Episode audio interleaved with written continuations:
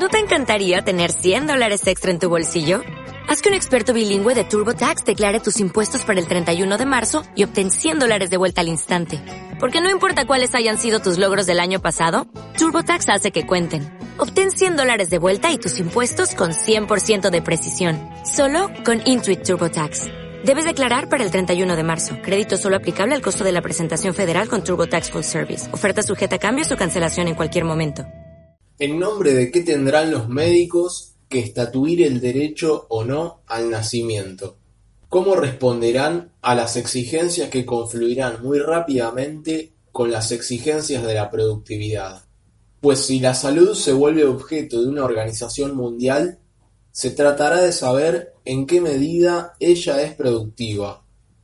¿Qué podrá oponer el médico a los imperativos que lo harían empleado de esta empresa universal de la productividad?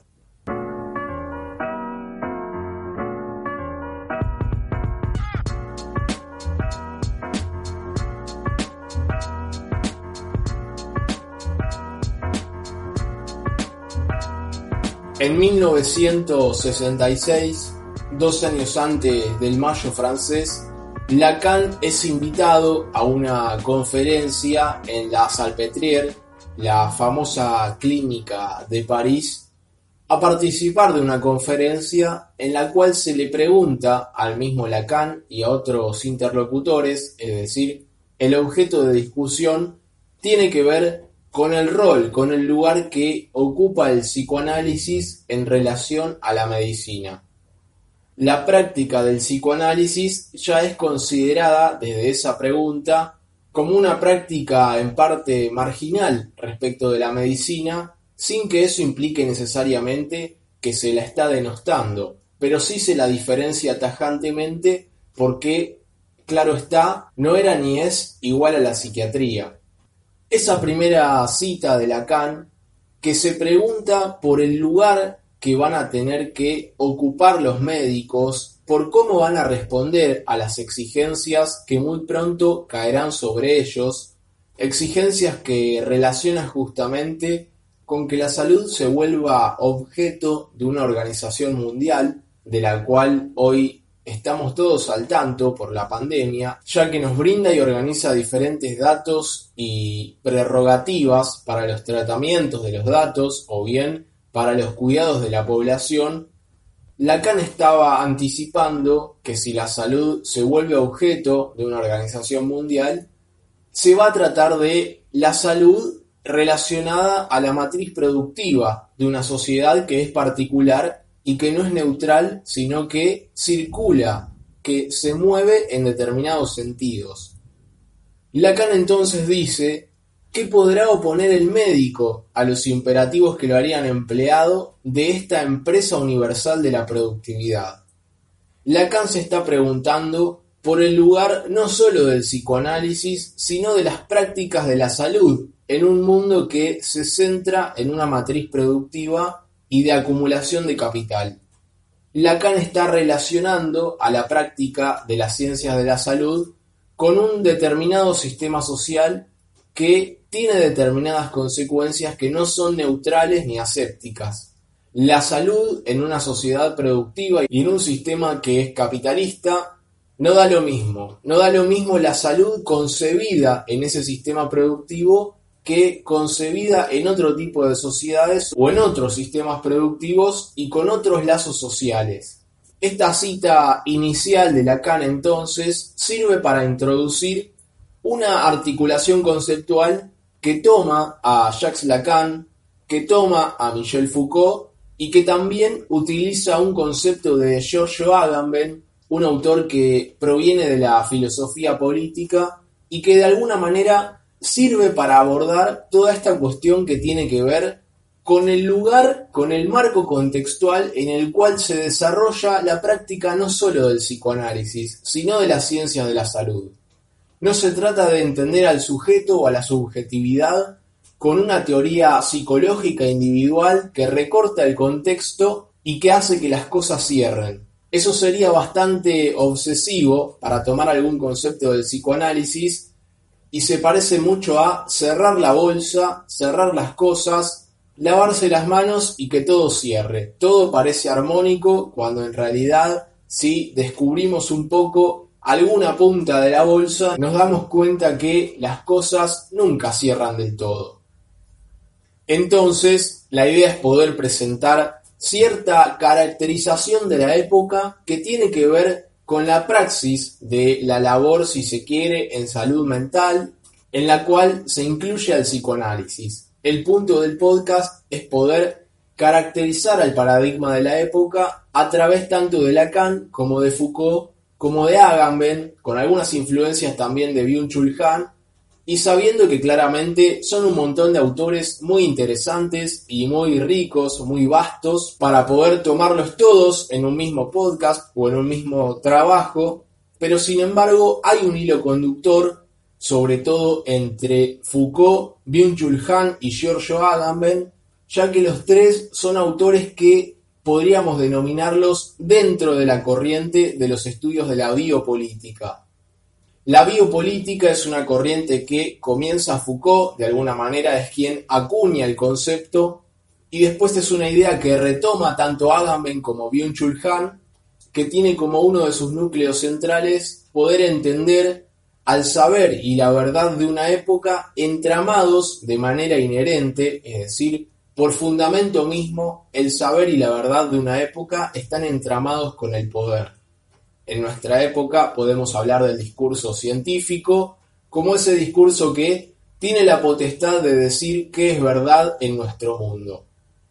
Sin embargo, ese discurso científico que produce un determinado sujeto, que es el sujeto de la ciencia, que es el sujeto con el que también trabaja el psicoanálisis, es un sujeto que nunca llega a ser dicho del todo nunca se puede aprender, nunca se puede capturar por completo en las diferentes tramas del lenguaje. Nunca se salva ese sujeto de estar atravesado por cierto fading, diría Lacan, por estar todo el tiempo sostenido entre palabras, entre un S1 y un S2, entre un significante 1 y un significante 2, que intenta siempre decirlo, pero fracasa, porque esa es la estructura misma del lenguaje, y esa es la estructura misma de la subjetividad para el psicoanálisis, entonces el sujeto de la ciencia es el mismo sujeto con el que trabaja el psicoanálisis, pero lo hacen concibiéndolo a ese sujeto de diferentes maneras. Aquello que del sujeto queda forcluido en el discurso científico, digamos que el psicoanálisis lo recibe, lo toma e intenta desarrollar sus diferentes artesanías, sus diferentes artilugios, sin denostar esa palabra, porque justamente si la denostamos de entrada estamos bien parados en ese discurso científico, el psicoanálisis sostiene que la verdad del sujeto no se puede decir en términos científicos.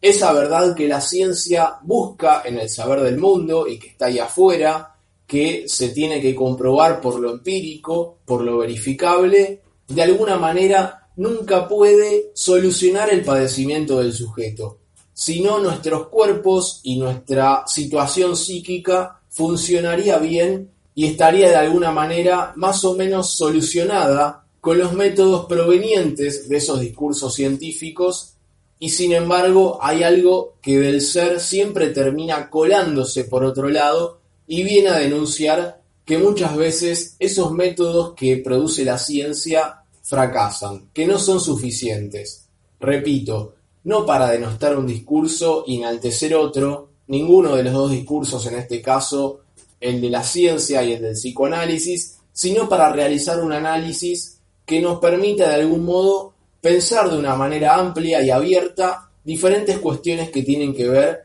con la labor en salud mental, planteado así de manera amplia, pero tomando categorías de dos corrientes que podríamos pensar opuestas, como son el psicoanálisis y algunos de estos teóricos de la biopolítica. En tanto, Foucault consideró, por ejemplo, al psicoanálisis como uno de esos discursos que normalizaban. Sin embargo, Lacan, en esa cita introductoria, se pregunta por la práctica del psicoanálisis y de la medicina, de las ciencias de la salud en general en un mundo que es productivo, que tiene exigencias, que tiene empresas.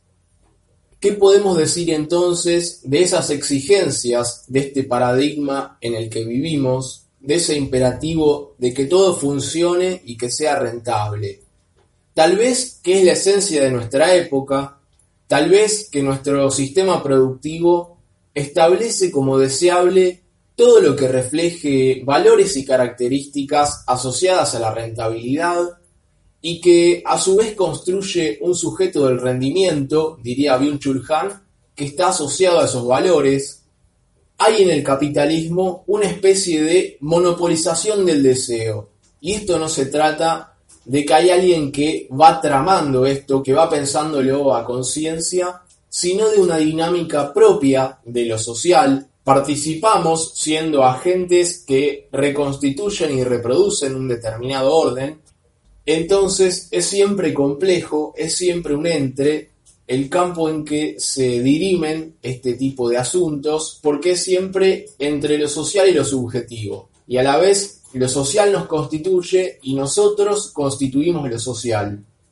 Entonces, traer a escena lo social, que es el campo en que se desempeña el trabajo de la psicología, el trabajo del psicoanálisis, de diferentes disciplinas que tienen que ver con la salud mental, y poder caracterizarlo con palabras como productividad, exigencias, imperativos, universalidad, cuerpo, permite de alguna manera caracterizar cómo es el contexto en que se desarrolla el trabajo del psicólogo en este momento histórico que transitamos. Pero entonces, si habíamos hablado del saber científico, ¿qué tiene que ver eso con otra versión de las cosas, aunque se trata del mismo sujeto en cuestión, que trae el psicoanálisis? Si hablamos del saber científico,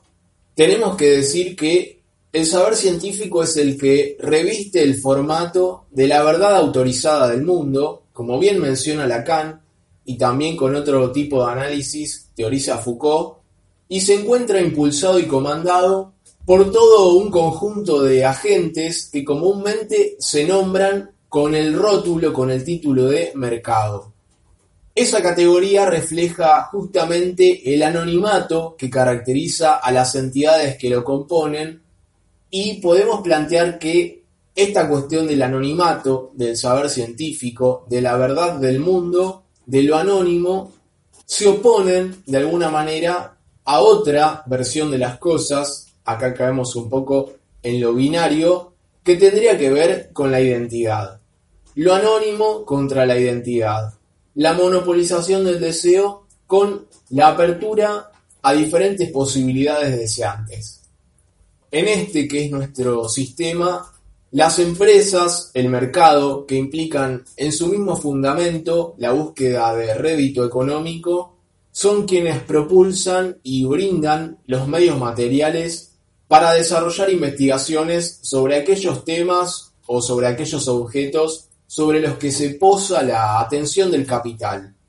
Diría Paul Preciado que hay más interés en mejorar la efectividad del Viagra que en hacer una vacuna para la malaria, por la que se mueren millones de niños en África cada año.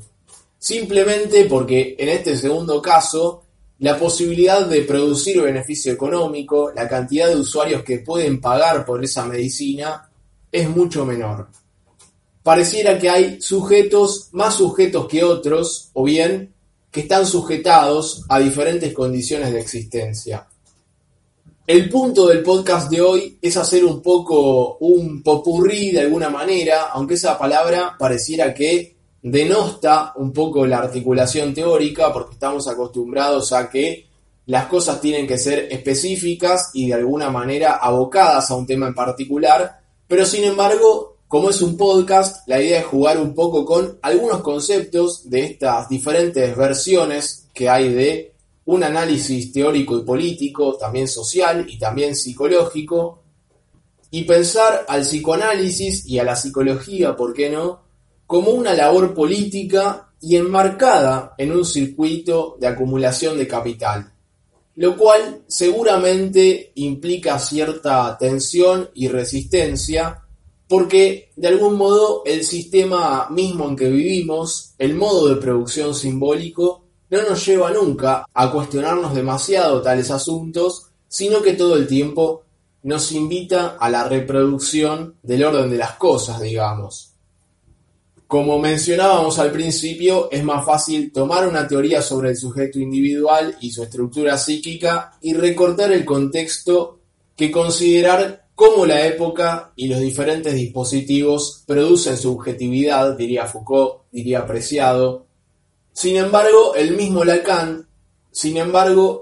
Lacan llamó a los analistas a unir su trabajo con el horizonte, con la subjetividad y el horizonte de la época,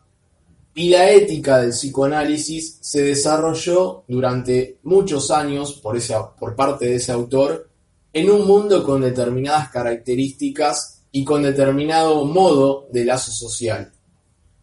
Entonces, poder hablar de algo que tiene que ver con la neutralidad de la posición del analista, tiene que ver con no colonizar al otro, con no colonizar al otro desde la normalización que se pone en juego y de poder huir de esa mirada que medicaliza todo lo que se sale del cuadro. Estas cuestiones de las que habla mucho Deleuze y Guattari y también Byung-Chul Han en un análisis muy diferente y menos propositivo, hacen de alguna manera a la caracterización de la época y a cómo esa época todo el tiempo aparece bajo diferentes presentaciones en lo que es el campo del trabajo de salud mental. Tanto muchas veces desde limitaciones económicas, que podríamos decir son las más fáciles de percibir, pero también muchas veces construyendo sentido, construyendo una determinada interpretación y valoración de las cosas que a su vez es solidaria de la dinámica de acumulación de capital que necesita el capitalismo para seguir funcionando y para que el estado de cosas quede siempre gobernado por las mismas manos. Entonces, el saber científico, el saber de la ciencia, en tanto está propulsado por el mercado, puede funcionar gracias al aporte económico del mercado y de las empresas, podemos ubicarlo de alguna manera como creador de la verdad del mundo, creando una verdad en la que hay vencedores y vencidos, hay deseados y hay desechados, hay cuerpos que son productivos y cuerpos que no lo son. Y no se trata solamente de saberes, diría Foucault, en ese libro que es un curso estética, ética y hermenéutica, sino que también se trata de un sistema de exclusión y un juego de olvidos. El saber y los discursos, la verdad de una época que es solidaria de una determinada interpretación de las cosas, de una construcción de sentido, no solamente crea esa verdad y sujeta, sino que también excluye y olvida a determinadas subjetividades. El modo de acción de lo biopolítico, del saber sobre los cuerpos y de los discursos que se hacen científicos, sujeta por un lado y recae sobre algunas subjetividades, pero al mismo tiempo, por ese mismo saber que constituye, excluye a determinados cuerpos sobre algunas subjetividades recae y maximiza la vida, y por otro lado deja morir. Algunos cuerpos los deja morir y esos cuerpos que deja morir están incluidos en esa verdad, en esos discursos científicos que va produciendo la verdad de la época. Se deja morir, por ejemplo, al loco, se deja morir, por ejemplo, al pobre, es decir, no da lo mismo cómo recae el poder y la construcción de sentido según la subjetividad. Entonces, esa verdad de la ciencia, que es solidaria a cierta mirada de la normalización, podríamos pensarla que se puede oponer que en otra vereda puede existir una determinada ética que utilice como herramienta al psicoanálisis, privilegiando la ética por sobre la teoría para poder aportar otra interpretación de las cosas. Otra interpretación que en vez de entender al cuerpo con un determinado estereotipo de su funcionamiento normal, entiende al cuerpo como una sustancia gozante, con diferentes acepciones que tiene ese concepto y concebido de esa manera el cuerpo, pero vamos a poner el acento en que a partir de esa concepción de cuerpo, a partir del concepto de pulsión, podemos entender a cada cuerpo biológico como irreversiblemente tergiversado por el lenguaje y una vez tomado por esa estructura, funcionando de las maneras más extrañas que podamos encontrar. En tanto el lenguaje captura lo corporal se vuelve cierto misterio individual de alguna manera, pero a su vez hay incidencias de la época, por eso los síntomas se puede pensar que son de época. De vuelta aparece esa cuestión imprecisa del entre lo social y lo individual, pero que aparece siempre lejos de la homeostasis o lo equilibrado, aparece siempre lejos de esa versión del organismo, de lo funcional, del cuerpo, que propone el discurso científico que está más alineado a las neurociencias o más alineado a la psiquiatría y que tiene cierta idea de cómo son las cosas. Si bien obviamente no se puede negar el saber de la medicina,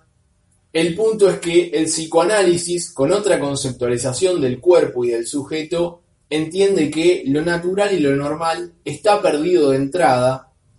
y permite la apertura hacia una ética que no normalice, que no excluya por sostener un determinado estereotipo o norma de cómo es la subjetividad, de cómo debe funcionar, que siempre termina alineado a esa empresa universal de la productividad de la que habla Lacan, a ese imperativo del rendimiento del que habla Byung-Chul Han y que podemos decir que hoy produce tanto excluidos o produce deprimidos, si pensamos en todo un conjunto de personas que permanecen en su casa, simplemente no se la ve tanto a la depresión porque claro, el sujeto está encerrado.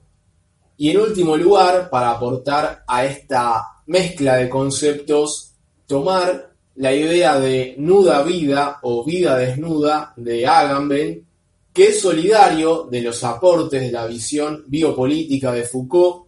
como también de los conceptos de Byung-Chul Han y hablar de nuda vida, de vida desnuda, en tanto la vida como mero hecho biológico, la vida como entidad natural solamente.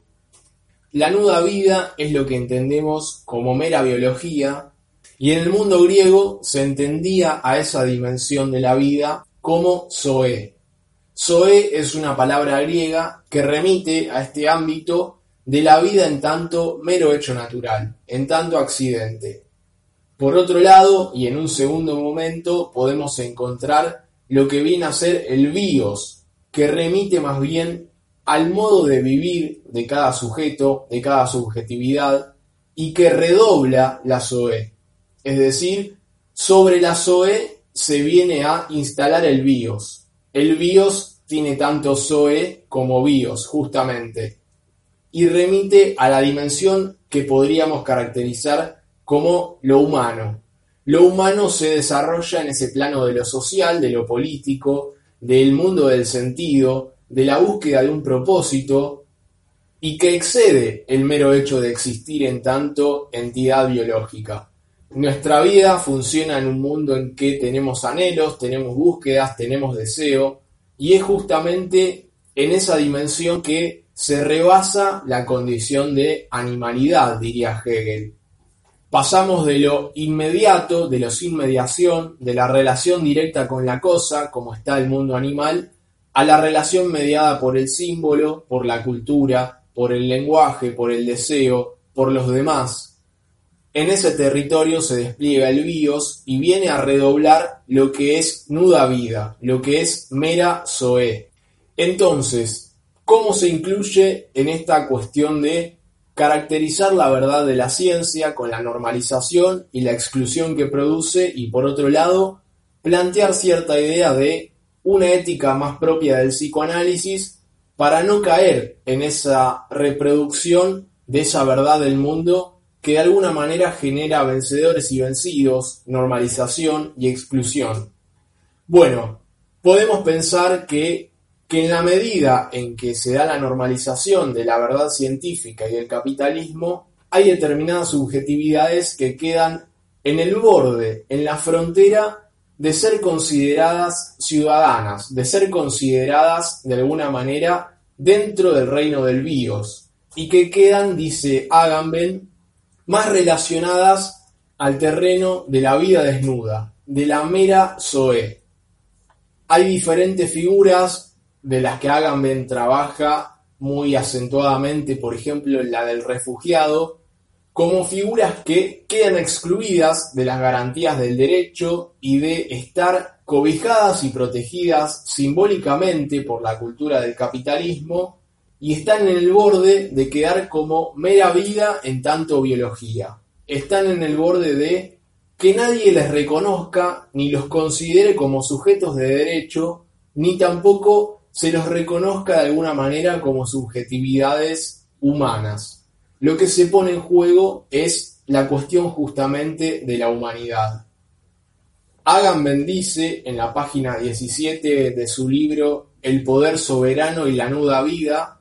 que la politización de la nuda vida es la tarea metafísica por excelencia en la cual se decide acerca de la humanidad del ser vivo del hombre. Es decir, hay determinadas subjetividades que quedan más bien como nuda vida en vez de como sujetos ciudadanos, en vez de como sujetos politizados. Y esto es un asunto que está relacionado precisamente con la biopolítica, la manera de construir verdad de nuestro mundo que está soportada por la ciencia, que responde al mercado, que responde a la dinámica misma del capitalismo produce sentido, produce interpretación y valoración sobre la realidad, haciendo que esa valoración incida de manera diferente sobre las subjetividades. Como decía Foucault, incluye a algunos y olvida y excluye a otros. En algunos maximiza la vida y en otros deja morir, en otros encierra. Y como contrapunto a esta versión de las cosas, la idea es poder tomar la ética del psicoanálisis que entiende a cada cuerpo como, si se quiere, cierto misterio único de tergiversación por el lenguaje. Aunque suene un tanto romántico, de alguna manera, tomado seriamente y con un estudio riguroso de las diferentes categorías y conceptos del psicoanálisis, se puede entender que hay que ver qué efectos produce la tergiversación y la captura por el lenguaje de cada sujeto, qué lugar toma cada sujeto en relación al otro, es decir, al otro del lenguaje, que está a su vez compuesto de las diferentes impresiones y marcas que dejó el otro a través de la introducción de la cultura en la vida y en la historia de cada subjetividad.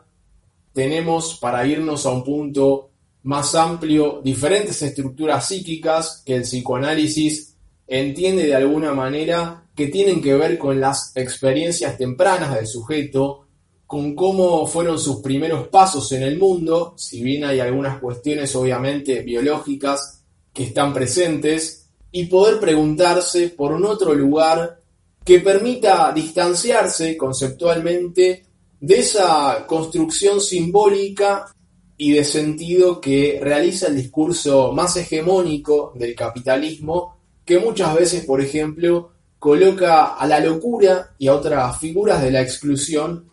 en instituciones de encierro o bien cada vez más hay diferentes manifestaciones de la subjetividad que caen en el dominio de lo patológico en un régimen que asigna valoración, digamos, a partir siempre del beneficio económico. La idea es, como planteaba un poco Foucault, que desde el lugar de ciudadanos, o también y mucho más desde el lugar de las personas que trabajan en salud mental, no se termine defendiendo a la sociedad del alienado a través de la inclusión de lo excluido del cuerpo social en determinadas instituciones y en determinadas construcciones de sentido,